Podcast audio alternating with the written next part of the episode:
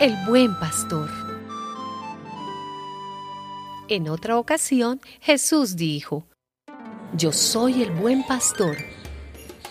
El buen pastor da su vida por las ovejas, pero el que trabaja solamente por la paga, cuando ve venir al lobo, deja las ovejas y huye, porque no es el pastor y porque las ovejas no son suyas y el lobo ataca a las ovejas y las dispersa en todas direcciones.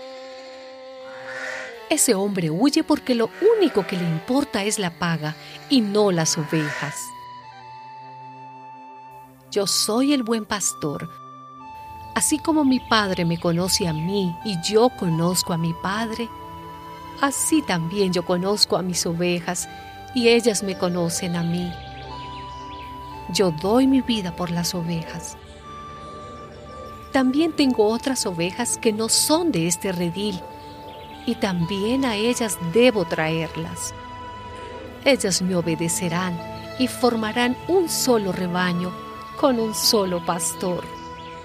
El Padre me ama porque yo doy mi vida para volverla a recibir. Nadie me quita la vida, sino que yo la doy por mi propia voluntad tengo el derecho de darla y de volver a recibirla.